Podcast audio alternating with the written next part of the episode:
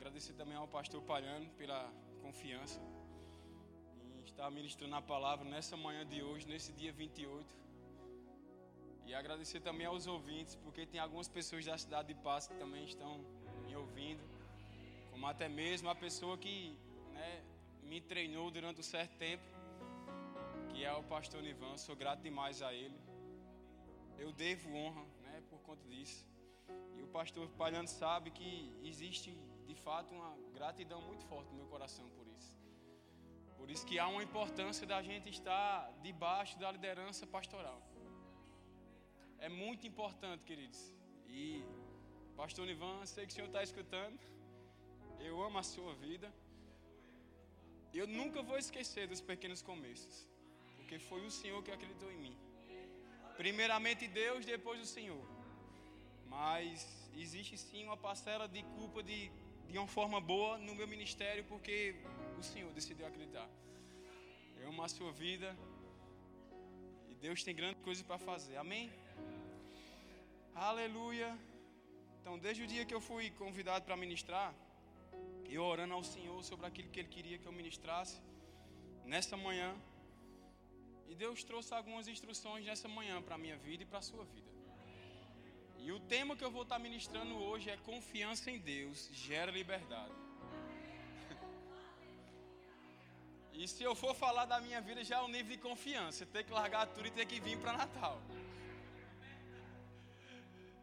Não é verdade?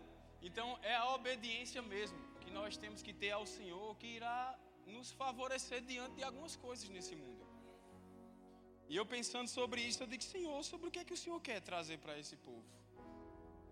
Sobre o nível de confiança. Às vezes a gente confia em pessoas, às vezes a gente confia em cargos, ou até mesmo nos nossos, nos nossos próprios entendimentos. Mas Deus existe um entendimento que Ele quer exceder esse entendimento natural, queridos.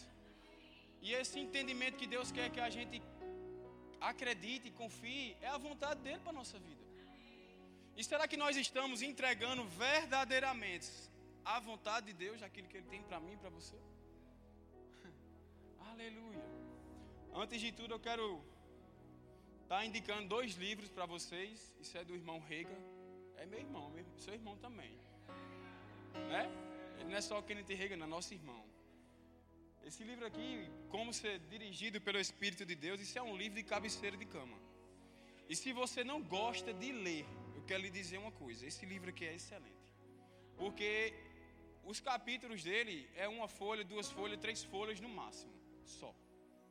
E se você tem dificuldade para ler, comece, queridos, a praticar isso aqui. Compre esse livro. É muito bom. Você vai ser guiado pelo Espírito de Deus. Amém? Como também tem um livro aqui que eu amo.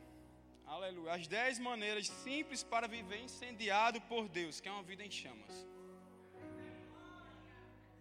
E aqui contém alimentos espirituais que vão de fato nos deixar incendiados a todo instante. Aleluia. Amém, irmão? Tu és uma bênção. Oi? Ah, agora sim. Obrigado. Eu acho que tá ligado aqui. Quando tá ligado, é verde ou é laranja? Aleluia. Aleluia. Confiança em Deus gera liberdade. E sabe que para a gente ter confiança em algo, a gente precisa conviver com aquela pessoa. A gente precisa conhecer quem é a pessoa. No entanto, leva tempo para a gente conhecer. Só que o que é que Deus está querendo trazer nessa manhã de hoje? Que nós temos que ter um relacionamento com Ele. Antes da gente ter um relacionamento na horizontal, nós precisamos ter um relacionamento na vertical. Essa é uma das formas de a gente identificar e confiar plenamente em Deus. Porque, queridos, confiança em Deus ela vai gerar uma liberdade tão grande na nossa vida que a gente vai andar em paz a todo instante. E a gente não vai andar preocupado com algumas coisas. Ou seja, quando Deus te criou, desde a formação desse mundo, no ventre da sua mãe, Ele já sabia do propósito. Nós não somos obra do acaso. Eu sei que tem pessoas aqui que têm entrado em ministérios grandiosos e vai conseguir entrar em mais coisas que Deus tem para a sua vida. Mas lá atrás nós não éramos nada. Até conhecer Jesus. Jesus mudou a nossa vida, mudou a nossa forma de pensar, mudou o nosso comportamento, porque é nele que nós devemos nos espelhar. E isso tem que ser todos os dias. Por quê? Porque eu e você nós somos imagem e semelhança de Cristo. Amém. E uma das formas de, de a gente se relacionar com Deus, queridos, e para que a gente confie plenamente em Deus, é meditar na palavra de Deus. Sabe o que é que Martinho Lutero diz? Considere perdido o dia em que você não meditar nas Escrituras Sagradas. O dia, sabe o que é o dia? Pronto. Aí, sabe que quando a gente está meditando na palavra de Deus, Ele vai sinalizar coisas que vai acontecer? E sabe que Deus ele vai começar a falar comigo e com você, a gente meditando na palavra de Deus, porque vai borbulhar alguma coisa e Deus vai trazer revelações e a gente não vai ser pego de surpresa. e a gente não vai ser pego de surpresa. Mas ele diz aí: considere perdido o dia em que você não meditar nas Escrituras Sagradas. O quão importante é da gente ter que ter esse tempo com o Senhor, um relacionamento. Sempre que eu estou meditando, de vez em quando eu estou no quarto, eu disse, aleluia, glória a Deus, porque eu estou recebendo de Deus. e eu estou recebendo, eu disse, aleluia, glória a Deus, e começa aquele negócio. Eu disse, meu Deus do céu. De vez em quando eu dou uma risada, de vez em quando eu dou meus pulos dentro do meu lugar que eu estou meditando na palavra. Amém. Antes de tudo, eu queria agradecer a Jerus e Miguel. Né? Eu sei que eles tem me assistenciado durante esse tempo aqui. E eles têm sido mesmo um paizão para mim. É, no momento que eu preciso. E eu louvo a Deus pela vida de vocês. Né, pela vida da minha noiva maravilhosa, Maria Clara. E a gente tem que honrar. Amém, queridos? Aleluia. E quando eu penso sobre meditar na palavra, Deus já falou para Josué, queridos. Medite na minha palavra dia e noite. Ou seja, ele estava prevenindo Josué para que ele não pudesse fazer aquilo que Moisés fez. E ele disse: Não se aparte da tua boca o livro da lei. Que livro da lei é esse? É a palavra. Porque a palavra ela tem poder, queridos, para transformar nossas vidas, transformar o nosso caráter. Porque a Bíblia fala lá em 119, versículo 15, a palavra de Deus ela é lâmpada para nossos pés e luz para o nosso caminho. Então, na medida em que a gente medita, vai trazer luz ao nosso caminho, a gente não vai andar na escuridão, nós não andaremos andando perdidos. Mas a nossa confiança ela vai estar condicionada àquele que sabe do nosso futuro, que é o próprio Deus. E hoje é uma manhã da gente aprender a aumentar mais a confiança em Deus. Porque lá fora existe um mundo, queridos, pervertidos de que, de que tudo está difícil, de que há doença, de que há crise. Não, não existe crise no nosso meio. Não existe, queridos. Se alguém está doente, a gente ora pelaquela pessoa, a pessoa vai ser curada. Porque é o que diz nas Escrituras Sagradas, é o que a Bíblia diz a meu respeito e ao seu respeito. Nós temos que acreditar nela. Aleluia. E quando vier os dias maus, que dias maus virão? A revelação vai vir por meio da leitura. Mas sabe quem é que não deixa a gente meditar na palavra? É a nossa carne, que ela nunca vai querer. A carne ela nunca vai querer. Sabe o que, é que a carne vai querer fazer? Preguiça. Não, não vamos ler não. Aí dá logo sono. É assim, não é? Mas é tempo da gente desenvolver mais ainda a meditação na palavra de Deus. Nós temos, queridos, que tirar tempo para nos relacionarmos com essa palavra.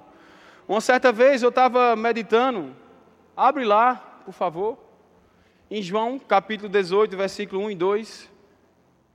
A gente não é pego de surpresa quando a gente medita. Versão NVT. Aleluia. Sim, Senhor grandes coisas. Ha, ha, ha. Uh.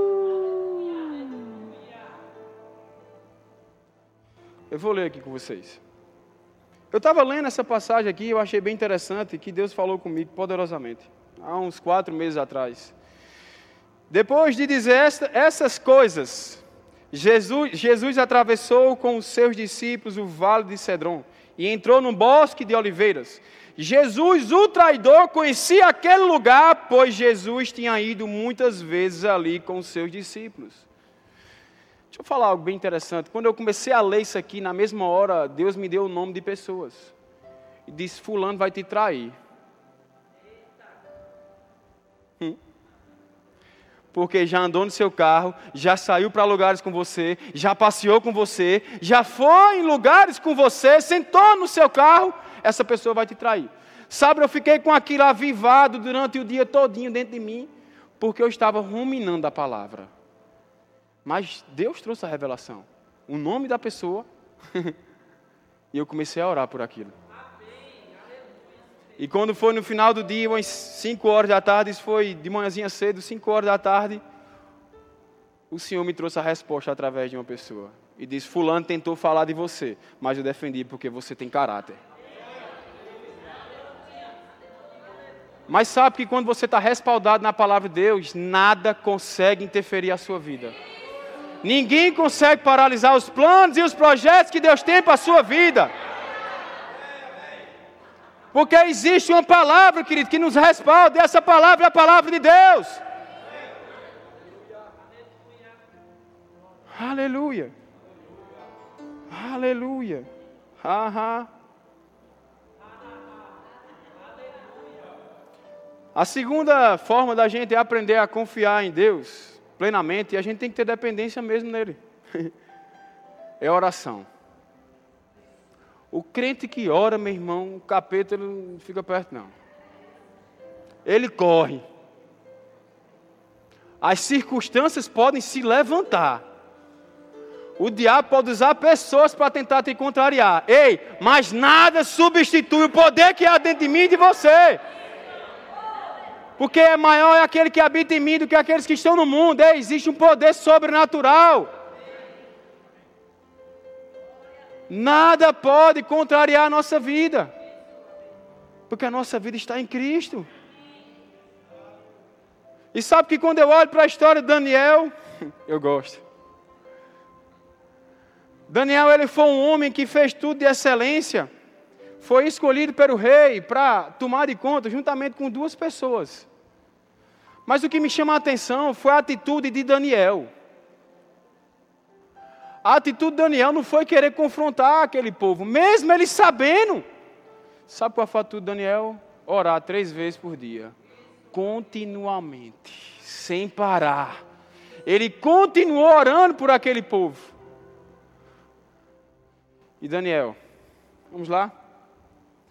Abre lá em Daniel, aleluia, capítulo 6, versículo 10. Aleluia, sim, Pai. Quando Daniel soube que a lei tinha sido assinada, foi para casa, como era de costume, orar, para aprender ou saber as estratégias que ele iria bater no povo.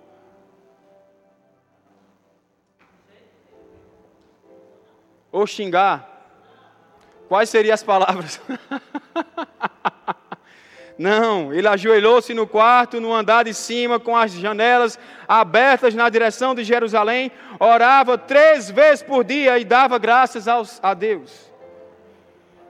Aleluia. O versículo 11.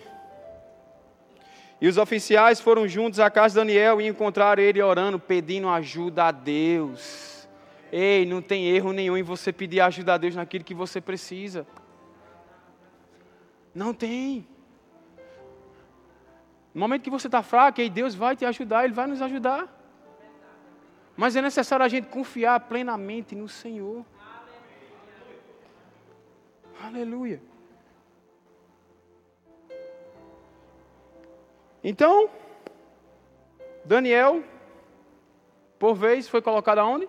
Dentro da cova dos leões.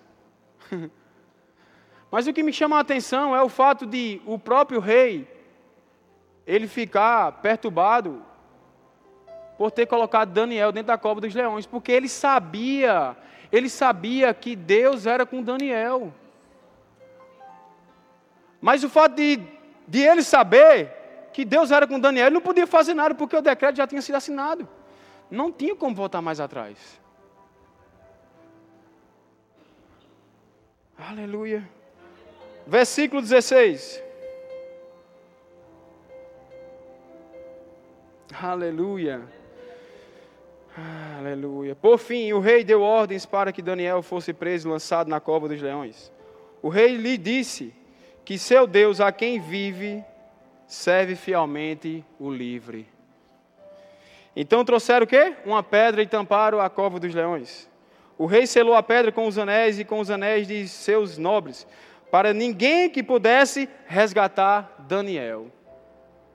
Eu fico imaginando o anjo, ele foi para a cova quando Daniel estava lá ou quando ele começou a orar?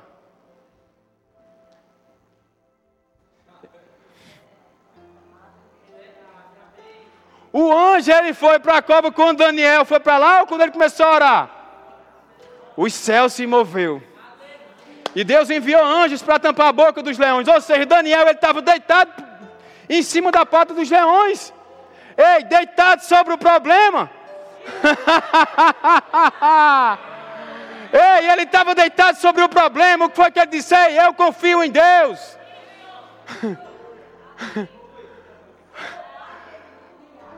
Aleluia. E olha o que diz. Aleluia. Uh. Aleluia. Ah, versículo 22. Meu Deus enviou seu anjo para fechar a boca dos leões, de modo que ninguém fizesse mal.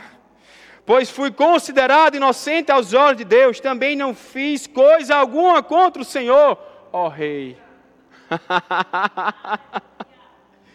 e o rei ficou alegre e ordenou que tirasse Daniel da cova dos leões. Não havia sequer um arranhão em Daniel. Confiança em Deus gera liberdade. Mesmo quando nós estamos diante de um problema, de uma situação como essa, Deus vai lá e manda os anjos, queridos. Porque existe o ministério dos anjos. Que diremos diante dessas coisas? E se Deus é por nós, quem será contra nós?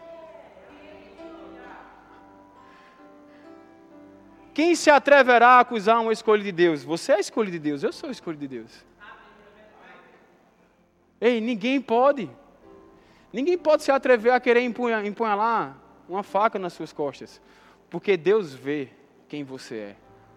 E Daniel foi considerado inocente aos olhos de Deus. O que foi que ele fez? Deus enviou os anjos. Aleluia. Aleluia. Abre lá em Daniel 3,16. Andar no meio do fogo, meu irmão, não é para todo mundo, não.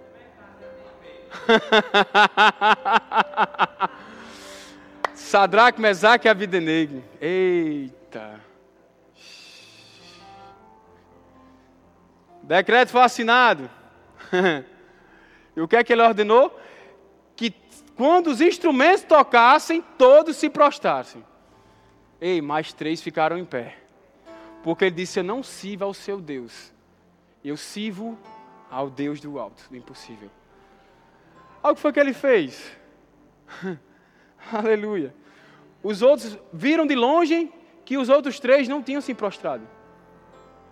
Aí ele disseram: Ei, três dos seus judeus ali não estão prostrados, eles estão em pé.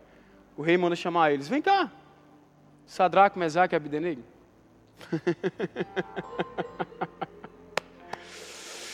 Eita, aleluia. Daniel 3,15. E o rei diz: Eu lhe darei mais uma chance de se prostrarem e adorarem a estátua, a estátua que fiz quando ouvirem o som dos instrumentos musicais. Se, contudo, vocês se recusarem, serão lançados de imediato na fornalha ardente. E então Deus será capaz de livrar. Da... Então ele, ele quis confrontar Deus. Ele perguntou: será que Deus é capaz de livrar você da cova da, da, da fornalha? Sadraque, Mesaque e Abidanegue responderam: Ó oh, rei, não precisamos nos defender diante do rei. Se formos lançados na fornalha ardente, ó Deus a quem servimos, pode nos livrar e nos salvar. Ele nos livrará de suas mãos, ó Rei. Mas ainda que Ele não nos livre, queremos deixar claro, ó Rei, que jamais serviremos a seus deuses e adoraremos a estátua de ouro que o Rei levantou. Sabe que existem ídolos lá fora, onde as pessoas elas estão idolatrando? Onde estão correndo atrás, não é nada contra, queridos cursos. Aleluia.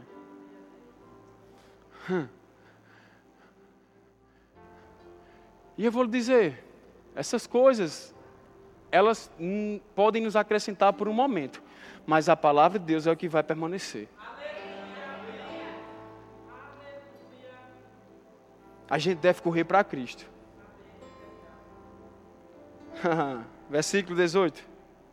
Versículo 19: E o rei enfureceu, que até o rosto desfigurou de raiva. Tem noção que é ficar com raiva? Porque quando você percebe quando uma pessoa está com raiva, ele fica com o rosto desfigurado.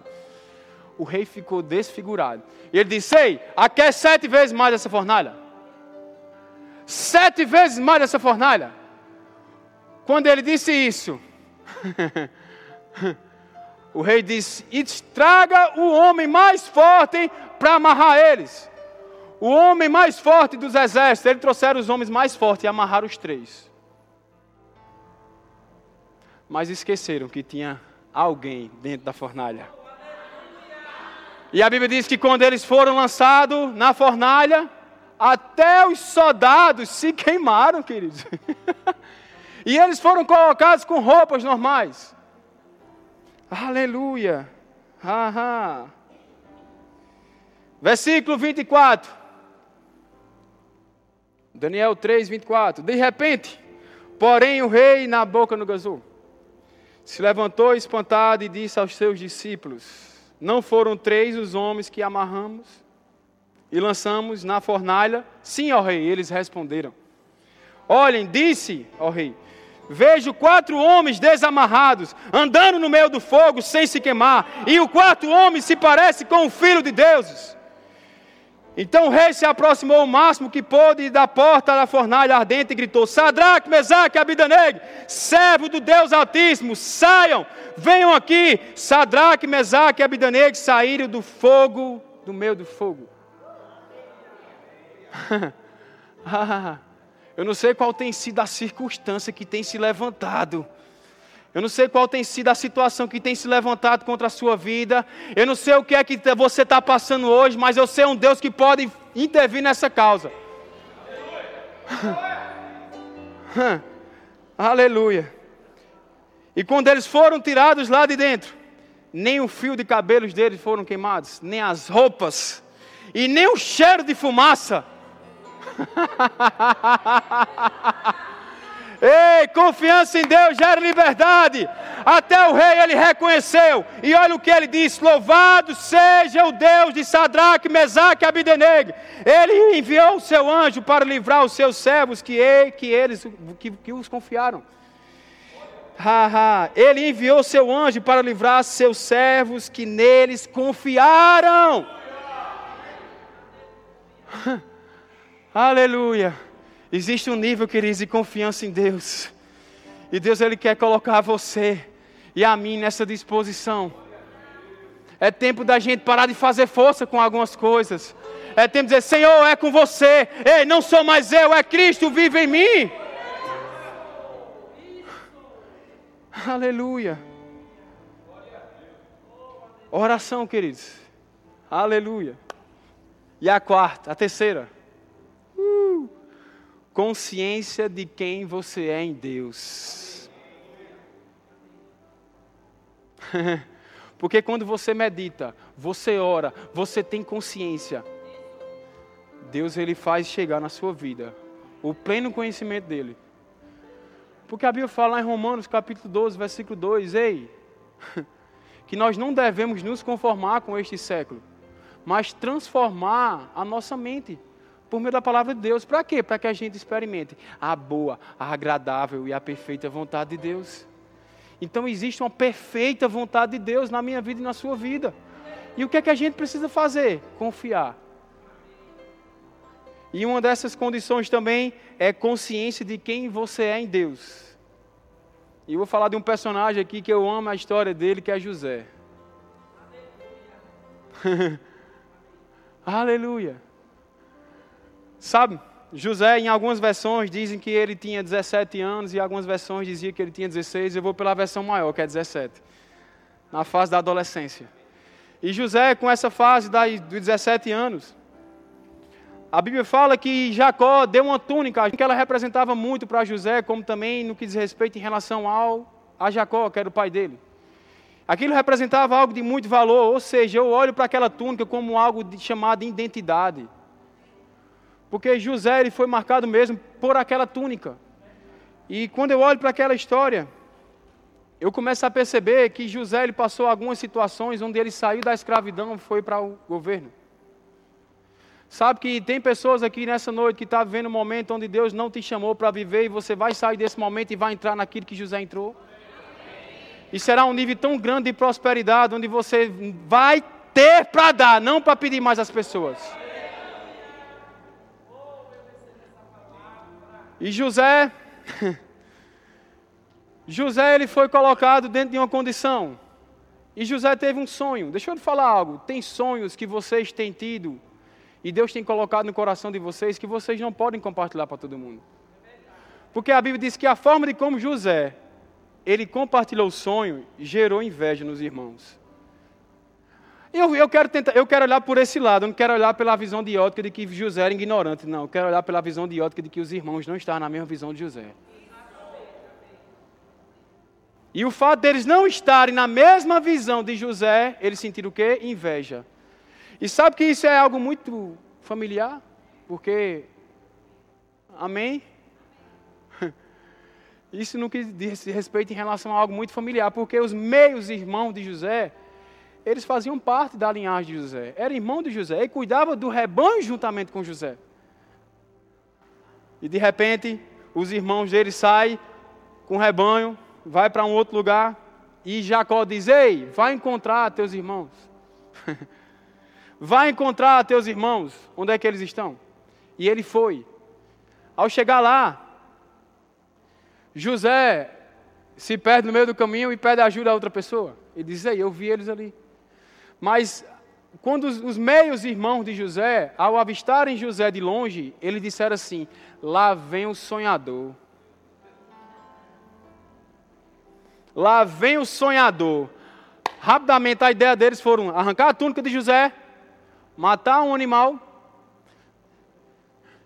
jogar sangue naquela, naquela túnica para que aquela túnica pudesse voltar para Jacó como sinal de que José tinha sido morto. E eles colocam José aonde? Dentro de uma cisterna vazia. Ao colocar José dentro de uma cisterna vazia, eles achavam que ali José já tinha sido perdido. Mas ali estava começando a história de José. Por conta de um presente especial que o pai dele deu, os irmãos tiveram inveja de José. Eu quero dizer com o que é que eu quero dizer com isso, queridos? Vai existir pessoas ao nosso redor, seja fora, seja dentro, que vão ter esse tipo de sentimento. E a gente precisa identificar e orar por isso. E José rapidamente foi colocado dentro da cisterna vazia. De repente, os meios irmãos dele começam a comer e eles avistaram de longe os, os, os ismaelitas que estavam vindo. E eles tiveram ideia: vou vender José. Aleluia. E eles venderam José aos ismaelitas. Os ismaelitas tiveram direção a ir até onde? O Egito. Chegar no Egito, eles foram direto para quem? Para a casa de Potifar. Abre lá em Gênesis. Aleluia. Vocês estão entendendo, queridos?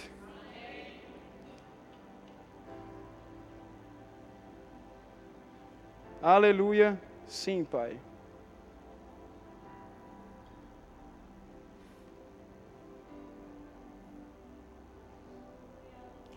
Gênesis 39, perdão.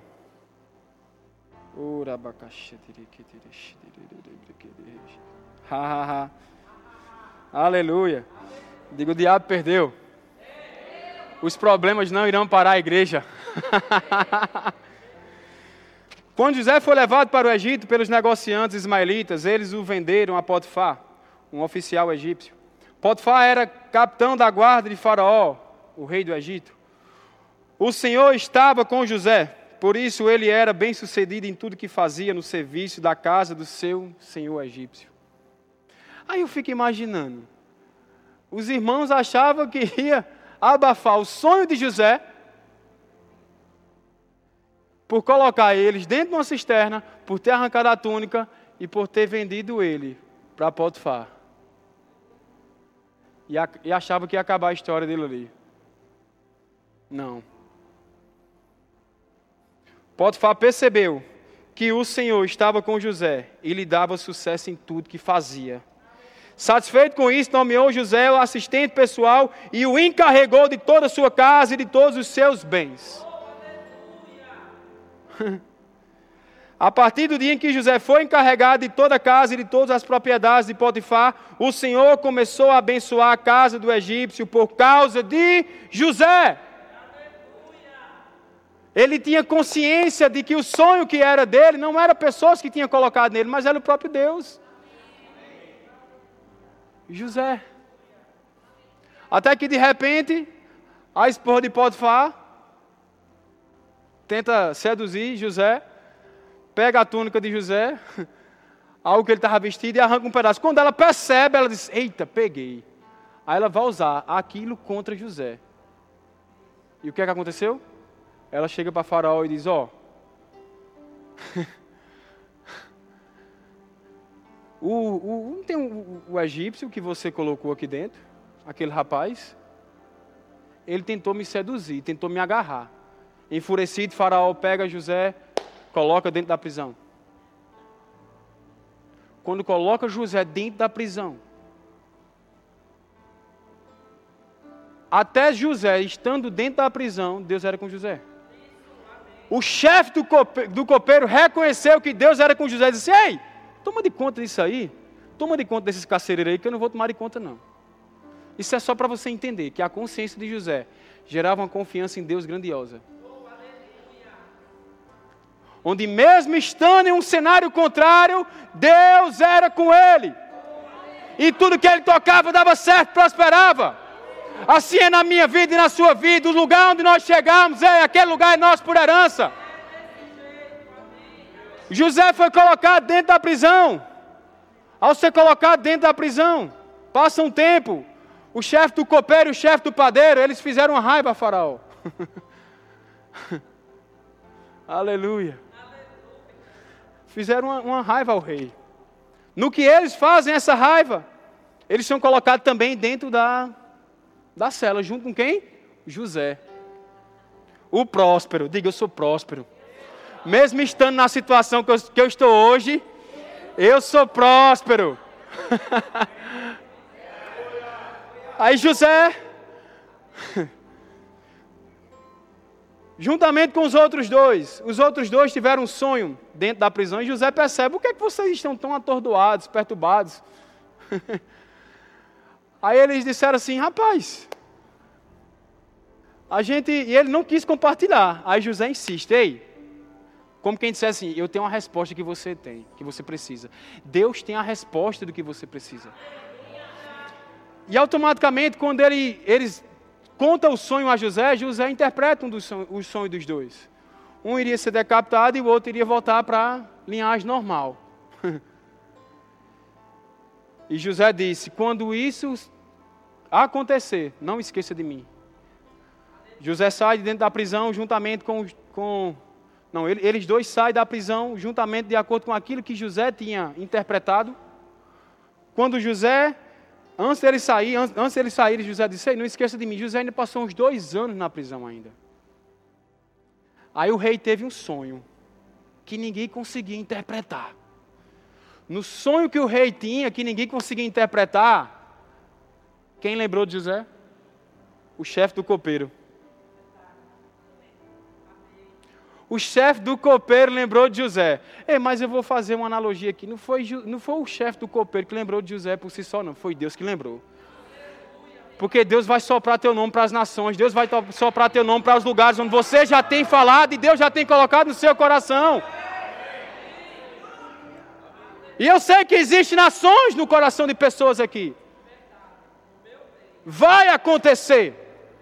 Deus vai soprar teu nome. Onde você vai estar andando em aeroportos, em aviões, por conta de quê? Da confiança que você tem em Deus. E rapidamente o, o, o rei diz: Ei, chama ele. Aí José vai, faz a barba, veste as vestes, muda tudo e vai para onde? Para de frente do rei. E diz: É você que interpreta sonhos? Ele disse: Não sou eu, é o Deus que me faz interpretar. Porque a diferença que eu vejo em José, meus irmãos, é sabe o que? É porque José reconhecia que tudo que ele fazia era Deus. Sabe que tem coisas que a gente tem que aprender que não é a gente que faz, que não é crédito nosso, é de Deus. Chegou esse tempo da gente tirar o crédito. Não, fui eu que fiz. Não, meu irmão, é Deus que faz. E José reconhecia isso. Aleluia. E José saiu da escravidão para governar o Egito. Aleluia. Sabe que a condição de como você está hoje, a realidade de como você está hoje, possa não ter sido a realidade que Deus projetou para a tua vida, mas Deus vai começar a intervir. Porque existe ministério de anjos, queridos, que está intervindo na sua vida, na sua casa, na sua família, no seu trabalho, nas suas finanças, onde Deus vai trazer as estratégias certas para esse tempo. Aleluia! Aleluia! Aleluia. E a quarta, com guiados pelo Espírito Santo. Quarta e última dessa manhã, guiados pelo Espírito Santo. Eu queria que o grupo louvor subisse aqui. Aleluia, aleluia, ha ha ha. Aleluia.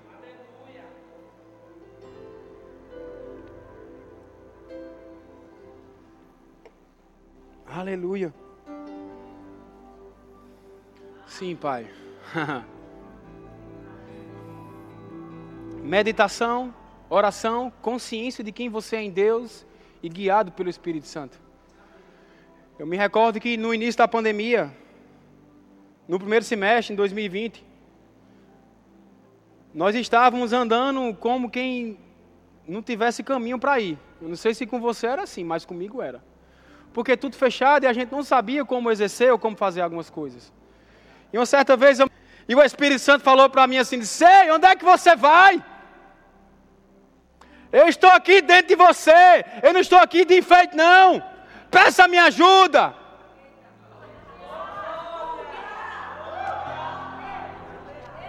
Eu entrei no carro animado e na frente. Ei, me ajuda hoje. Ei, o Espírito Santo não está dentro de mim, de você de enfeite, não, queridos. Ele está aí para nos ajudar em tudo. Até nas decisões, em tudo aquilo que a gente vem a falar, em tudo aquilo que a gente vem a fazer. Como vocês sabem, né, vou me casar com essa princesa. Aleluia. E coincidentemente a gente também conseguiu, eu vou dizer isso para vocês se alegrar, irmão, com algumas coisas que Deus está fazendo, amém? E os irmãos têm que se alegrar, diga logo. e a gente conseguiu comprar um apartamento.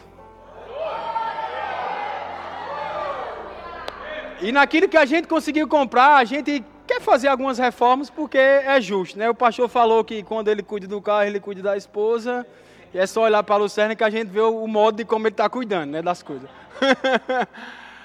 Aí eu lembro que a gente, né, chamou um pedreiro, e quando ele foi embora, eu falei para Maria Clara, disse, não é de Deus não. Uma percepção estranha, eu disse, não, não é de Deus não esse negócio aí. Aí eu falei para ela, disse, não, isso aí não, vamos descansar. Aí surgiu um outro pedreiro, queridos, com um valor abaixo do que o, do que o rapaz estava cobrando anterior, de R$ 1.500. Não é desconsiderando, não, me entenda. Cada um trabalha e cobra aquilo que é o certo. Mas quando ele avaliou que ele disse, vou passar 15 dias aqui, eu disse, está mentindo. Eu falei, eu falei para Maria Clara, não falei para ele. Né? Eu disse, não, ele está mentindo. Tem alguma coisa aí. Tem alguma coisa errada. Ele não vai passar 15 dias aqui, não. Porque você percebe no Espírito. Porque Deus nos direciona, queridos, para fazer coisas grandes nele.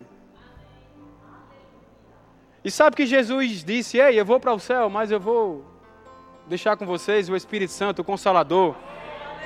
Aquele que vai andar lado a lado com você. Aquele que será o seu advogado, ele será o seu amigo a todo instante. O Espírito Santo de Deus, ei, ele anda lado a lado comigo e com você. Ele quer ser o motorista da nossa vida. E você vai estar andando e ele vai estar do seu lado só guiando. Ei, é por aqui, pega a direita, pega a esquerda.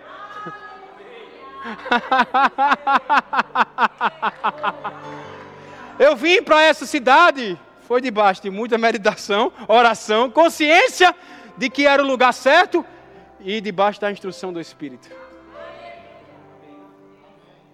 E é sobre isso que nós temos que estar andando, queridos.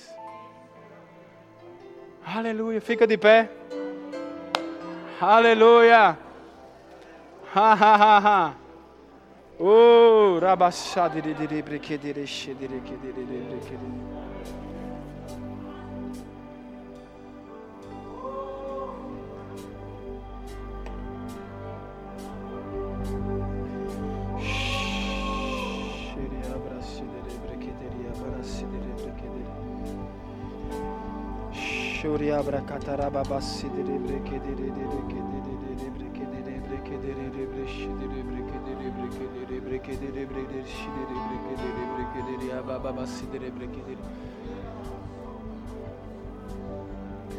Oh, ha ha ha.